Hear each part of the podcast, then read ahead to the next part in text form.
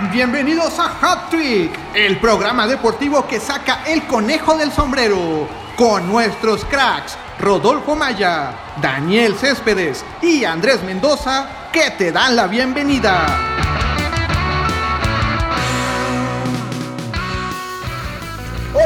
Amigos de Hat Trick, los saluda Andrés Mendoza, quien está acompañado por Rodolfo Maya. Hola Andrés, ¿cómo estás? Y Daniel Céspedes. Rodolfo Andrés, un gusto nuevamente. Pues se jugó la jornada 12 de la Liga MX, ese torneo Guardianes 2020 ¿Y qué les parece si hablamos del partido del viernes en donde Chivas eh, vence 2-1 al Mazatlán? Bueno, al Mazatlán, a, ese equipo morado, que llama más la atención por polémicas que por fútbol. El 1-0 lo hace Nicolás Díaz.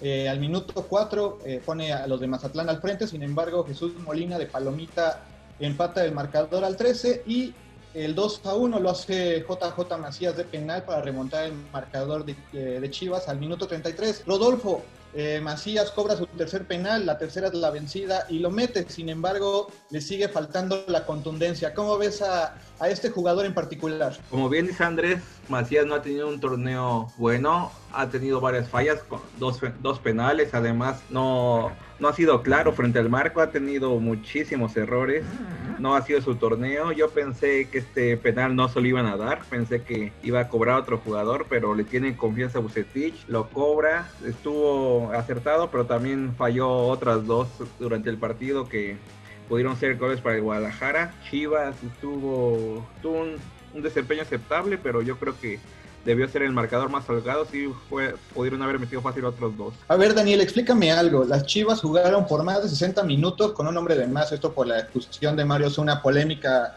eh, por la mano en el área, ya platicaremos también de eso. Sin embargo, al final del partido, eh, Bucetich termina jugando el partido con una línea de 5 y declara que le preocupa el ataque, le preocupa la parte ofensiva. Sin embargo, pues tampoco es que él haya buscado golear al Mazatlán, un rival a modo, ¿no? Sí, claro, ahí yo creo que pues parece que conoce la carencia que es Chivas ahorita, ¿no? Eh, no arriesga a Bucetich porque sabe que sus elementos no están. Como comenta Rodolfo Macías, no está en su mejor momento. Yo creo que anda con la cabeza en Europa, ¿no? Todavía tiene oportunidad de emigrar, por cierran el calendario el 5 de octubre. No sé si por eso ande ande distraído, ¿no? Porque pues no lo hemos visto bien en la liga. Eh, Bucetich tiene todavía mucho trabajo que hacer con, con estas chivas, pues Mazatlán, ah, digo, aunque, aunque le gana, ¿no? Al, a Monarcas Morado, Chivas se ve mal, ¿no? Porque es un rival que ni siquiera se compara en presupuesto ni en nada por el estilo, ¿no? Ni en la historia, ni nada. Entonces Chivas queda, pues, aunque haya conseguido la victoria, pues queda exhibido, ¿no? Un equipo pues casi de liga de ascenso, la verdad. Rodolfo, explícame también algo. El arbitraje de Adonai Escobedo eh, fue muy criticado. Eh, la falta con la mano dentro del área eh, provoca una segunda tarjeta amarilla.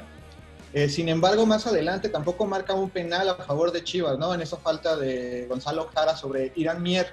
¿Qué tan malo fue el arbitraje? Yo creo que sí era penal, sí, a simple vista no, no se ve. tuvieron que hablar del VAR para, para marcar la mano.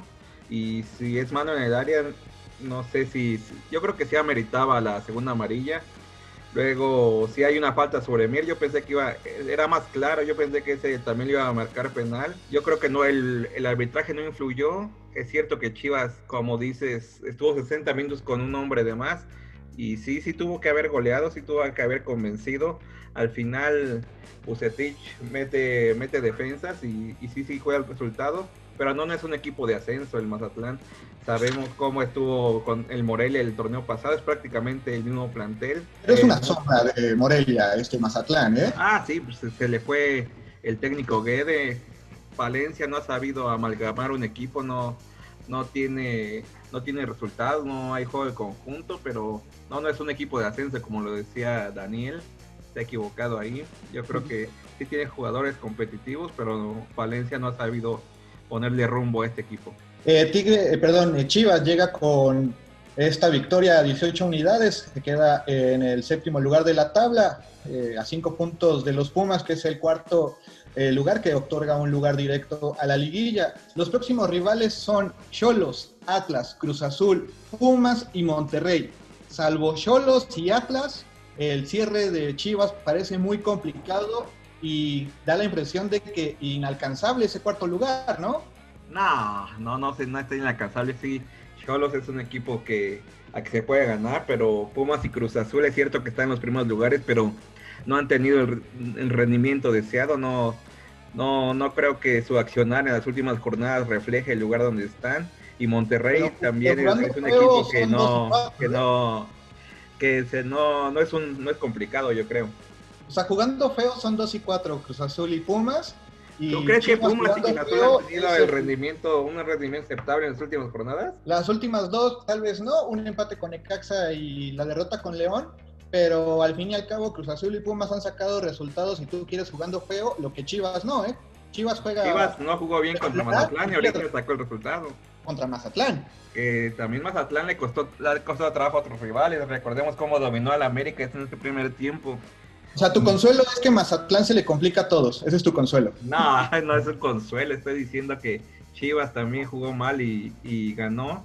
Y yo creo que. Yo no diría que es un sueño lejano ese cuarto lugar. Yo creo que sí es accesible. Sabiendo que Pumas ahorita creo que ya viene a la baja. Aunque los aficionados de del equipo de la UNAM lo vean como un super equipo que, que es candidato al título, yo no lo veo así, yo creo que sí lo podría alcanzar, pero Tigres también está en la pelea, entonces yo creo que Chivas sí podría disputarse con Pumas el quinto lugar. O sea, según el quinto lugar, ni siquiera el cuarto, muy bien, pero no, pues Tigres es un mejor equipo. Según tú, Cantecholos, Atlas, Cruz Azul y Pumas saca los 12 puntos. No, yo no estoy diciendo eso. No, nada, dije, no pongas palabras en mi boca. Entonces, ¿cómo van a lograr el cuarto lugar si no sacan esos 12 puntos? No, yo creo que sí les va a ganar a Cholos, al Atlas, a los Pumas también le va a ganar. O sea que sería con, las con, las facilidades que da el torneo Guardianes 2020 y con pues, tus super chivas que piensas que van a conseguir tantos puntos, ¿sería un fracaso quedarse en repechaje? ¿O, o qué? O sea, ¿qué aspira un chivermano hoy en día? Con estos rivales y con tu sueño guajiro de que en algún punto del torneo regular Chivas va a despertar, o sea, considerarías que es, un fracaso, entonces si no si no califican o si no llegan Es un fracaso, no, no en los ocho primeros lugares, pero dado como está el desempeño de ese equipo, yo no vería como fracaso que quede en quinto lugar. Pero, bueno, la inversión que hizo Chivas. Ah, sí, pero también. Pela, la inversión le la cartera, pero Peláez se equivocó. El torneo, Camaquearon a Peláez, a Peláez con los refuerzos de Necaxa. Más bien, Peláez, Peláez chamaqueó. A no, Vergara. chamaquearon a Peláez. A Mauri Vergara porque le, le endulzó la píldora bien bonito y le trajo refuerzos que según él ya tenía bien analizados y todo y, bueno hasta el momento pues no han dado lo que lo que costaron. Más bien ni siquiera ha acabado de pagar Chivas esos refuerzos a Necaxa.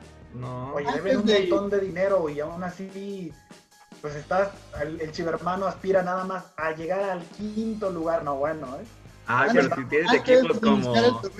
Pues, hay planteles más poderosos. Sí, hay cuatro planteles más poderosos que el de Chivas. Los que están en los primeros cuatro lugares. Pero antes de no, iniciar Pumas no. tú decías que las Chivas estaban para pelear los primeros lugares. Empezó el torneo y dijo, bueno, tal vez pueda llegar al cuarto ahora ya es pelear uno de los octavos lugar, eh, pelear el octavo lugar. ¿Cómo van bajando los niveles y la exigencia a Chivas en este torneo, eh? No, va a quedar eh, va a quedar bien Chivas, va a pasar a la liguilla una vez. Pero bueno, vámonos al siguiente tema y es que los Pumas de la UNAM apenas y empataron con Necaxa.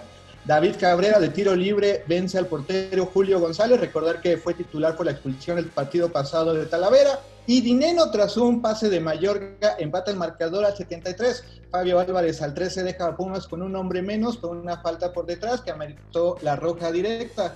Eh, eh, esto provoca que la estrategia de Pumas cambie otra vez. Eh, se quedan sin volantes y Turbe tiene que hacer más labor de contención y la media cancha de Pumas queda partida. En este partido, Iturbe sale de cambio por ahí del minuto 73 y hace un berrinche. ¿A ti te gusta o te molesta que los jugadores hagan berrinche por salir, eh, Rodolfo? Yo creo que sí los jugadores deben demostrar enojo, deben de, no estar contentos de que salgan de cambio, pero tampoco son maneras de protestar, hacer un berrinche. Un jugador tiene que tener la cabeza fría en esos momentos, debe aceptar la decisión de su entrenador e Iturbe no, no mostró madurez. Yo creo que se tiene que hablar con él y ver que no caiga en sus en las mañas que había tenido en los torneos pasados. Bueno, Lilini tras el partido lo primero que dijo fue que Iturbe se disculpó con él y con la plantilla y no lo voy a justificar, pero sí comprendo un poco su enojo, ¿no? Sí, el, enojo es comprensible. En el partido anterior, al medio, al medio tiempo, cuando expulsan al Talavera, pues precisamente él es el sacrificado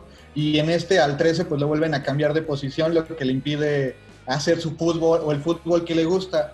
Daniel, eh, ¿los Pumas entraron en un bache o las circunstancias de una roca mermó el funcionamiento de estos Pumas? A, mi parecer, yo creo que sí es un pequeño bache por el que atraviesa Pumas. Eh, el rival que, que, tuvieron en esta última jornada, Necaxa, pues es el último lugar, penúltimo lugar de la tabla. Creo que le ha faltado un poco ajustar ahí a, a, a Lilini, pero bueno, pues está a tiempo, ¿no? Está justo en el momento indicado en el que, en el que puedes perder puntos, en el que, en el que estas derrotas te pueden ayudar a ajustar de cara a, a repechaje, de cara ya a, la liguilla, ¿no?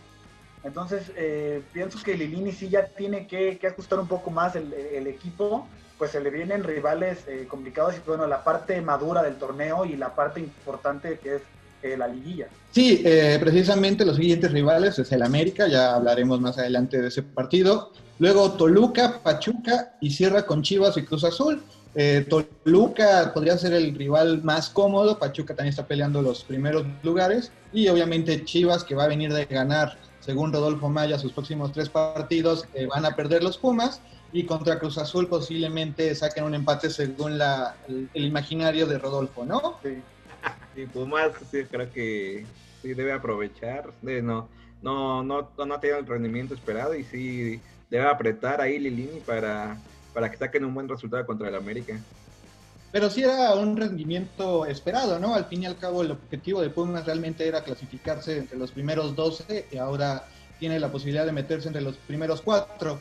Eh, sin embargo, hay quienes dicen que ya es una realidad eh, actual de Pumas y que ya, va a empezar a jugar feo, que va a empezar a perder todos sus partidos, ¿no, Rodolfo? No, yo no creo que pierda todos sus partidos, pero sí, su rendimiento no es el, el que se el que se diría que después de haber sido líder y haber tenido 10 jornadas invicto, yo creo que sí ha, ha, bajado y pero todavía tiene tiene varias jornadas para mejorar.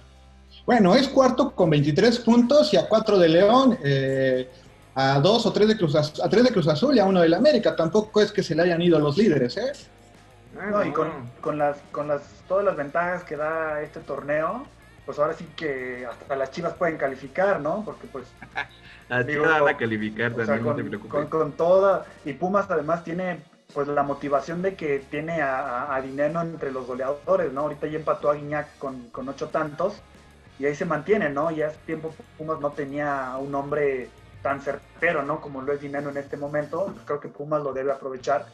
Y bueno, pues a ver cómo, cómo se desempeñan en estos partidos, sobre todo pensando en el eh, rival que es América, ¿no? El que sigue, que enfrenta a un América mermado. Ahí, ahí veremos eh, a Pumas cómo está. Sí, lo que dice Rodolfo pues es muy cierto, ¿no? En ese torneo cualquiera se puede meter. San Luis es el último con ocho puntos y está a cuatro puntos de los 12 lugares, entonces todavía cualquiera puede avanzar. Pero bueno, vamos a hablar del el primero de los dos llamados clásicos, en mi opinión yo los pongo el mote de derby. Monterrey contra Tigres al minuto 24, Leo Fernández hace el 1-0 y al 79 Nicolás López hace el 2-0.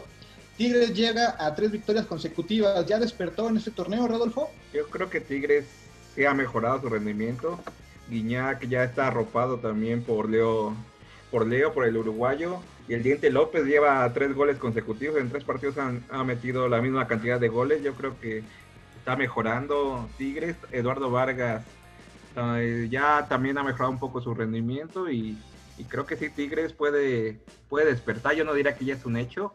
Pero sí puede despertar y sí puede llegar a los cuatro primeros lugares. Eh, Daniel, ¿qué tan real es la situación de Tigres, tomando en cuenta que los goles o el partido fue más aprovechar los errores de Monterrey. Sí, bueno, este, este, esta manera de jugar, esta manera de ganar partidos al cierre del torneo es muy de Tigres. Lo hemos visto en cada torneo, que las primeras jornadas los toma casi de pretemporada, ¿no? Y a partir de la mitad del torneo en adelante lo toma en serio Tuca, lo toman en serio los jugadores y bueno, creo que parece que este torneo aplicaron la misma, ¿no?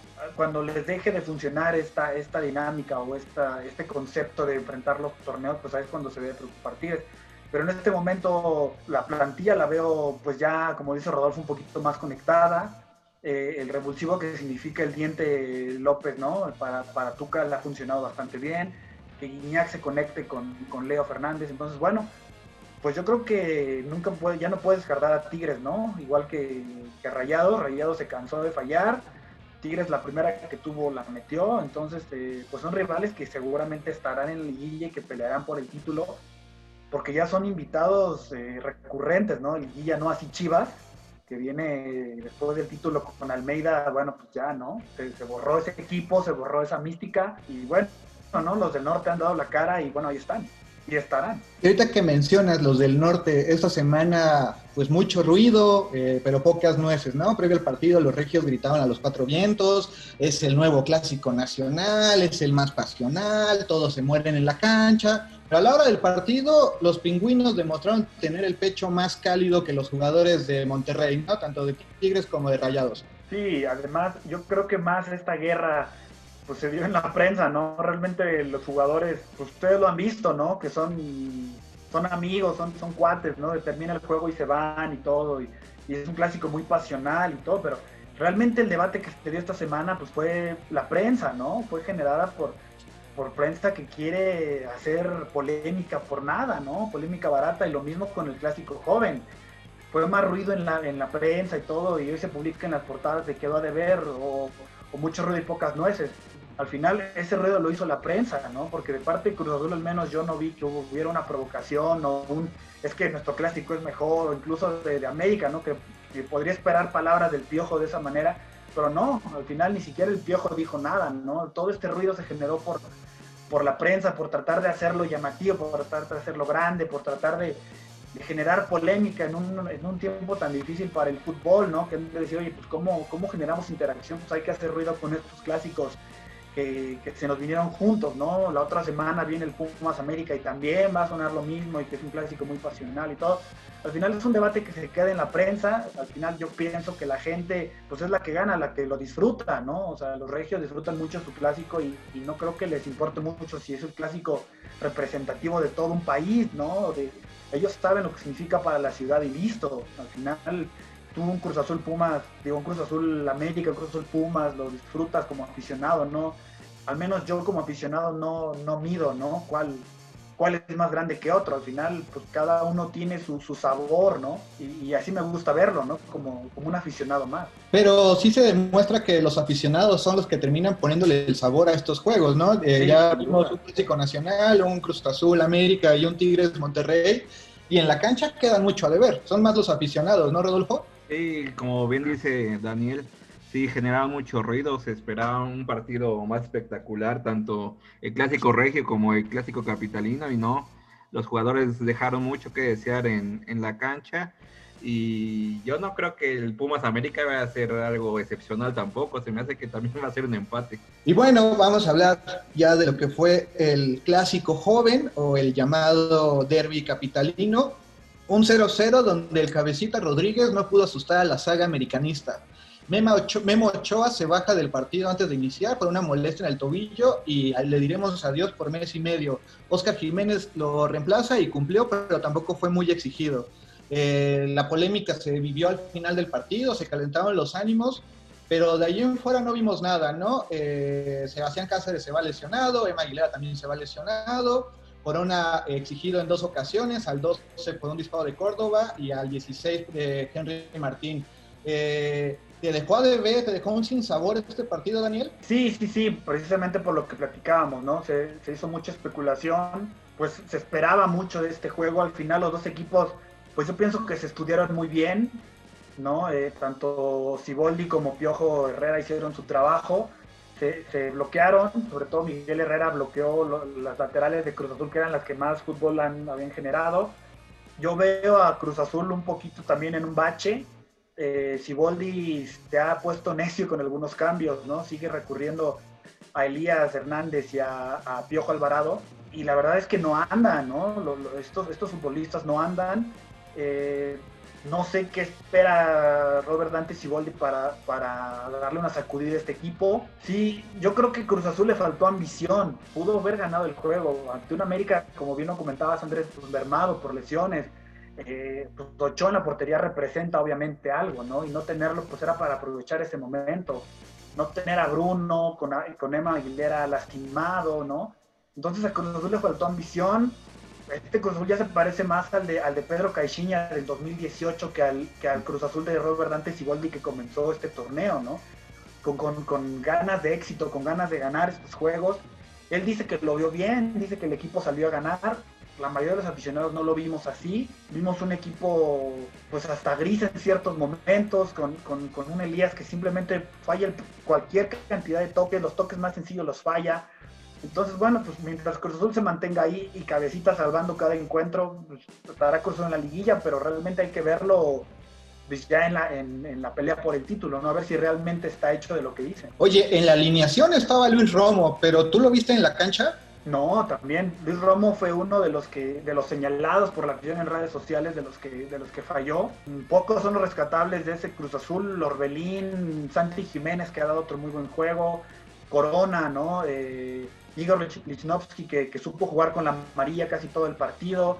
Eh, Juan Escobar, pues no lo dejaron hacer nada, ¿no? Canta, pues ya sabemos, ¿no? Que en la central, cuando sale enchufado, pues, pues da buenos juegos, ¿no? Cuando no, ya sabemos, ¿no? Autogoles y hace cualquier cantidad de estupideces. Pero, pero sí, Cruz Azul, la verdad, ayer, pues falta de ambición, de planteamiento, de cambio. Yo creo que le faltó ahí a Siboldi querer ganar el juego, como él lo aseguró en conferencia de prensa después del partido.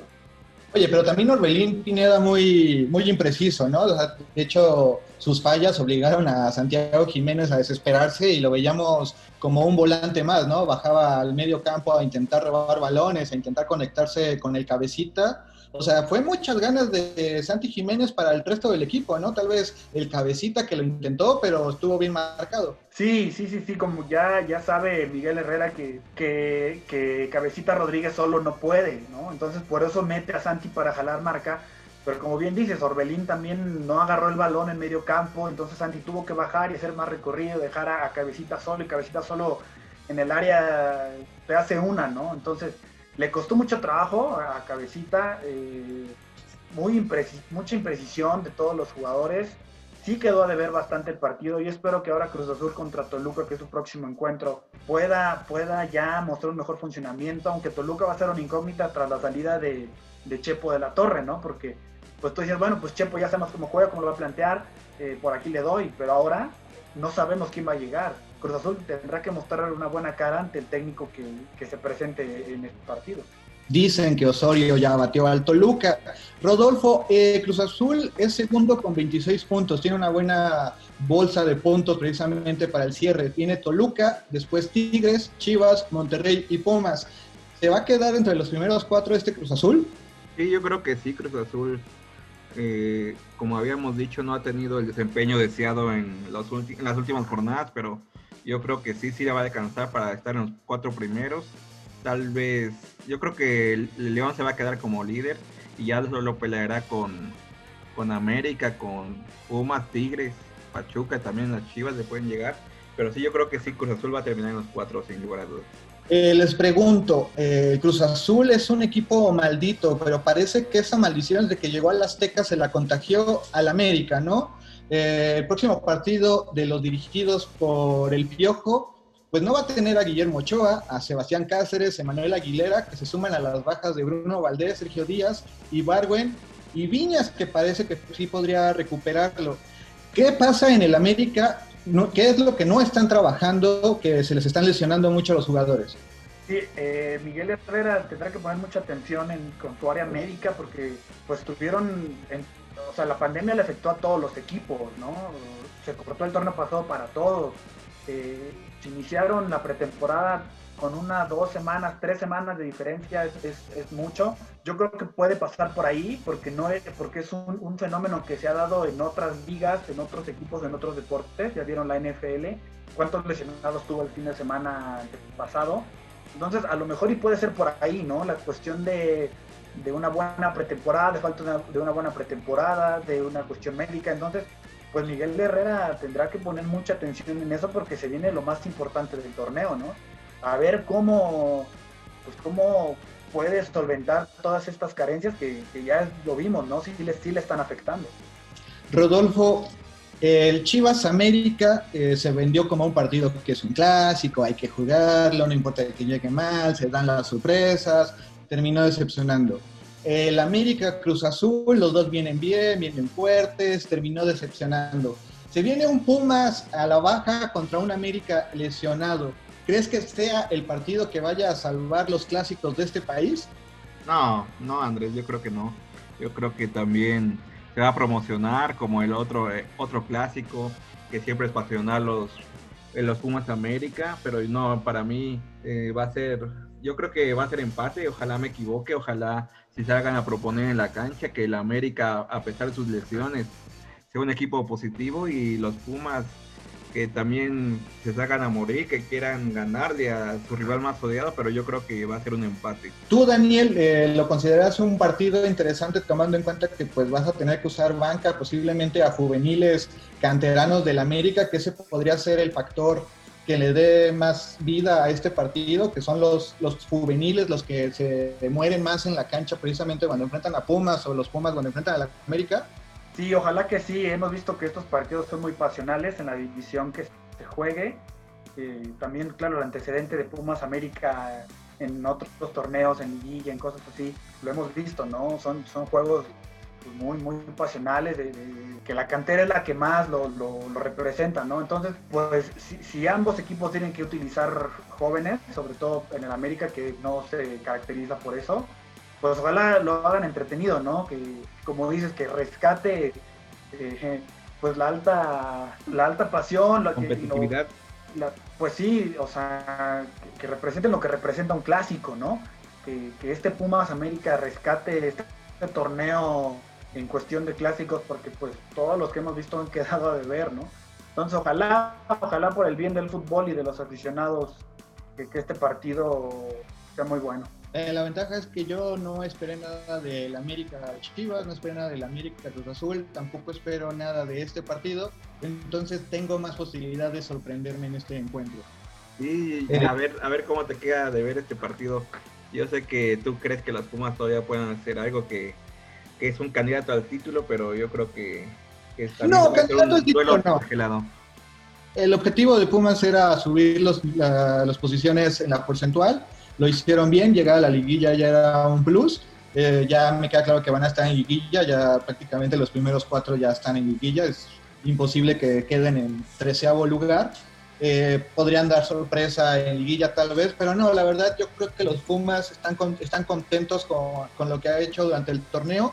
Eh, ya en liguilla tal vez podría ser una exigencia, pero ahora creo que eh, de los grandes, a su afición ha sido el que más ha cumplido.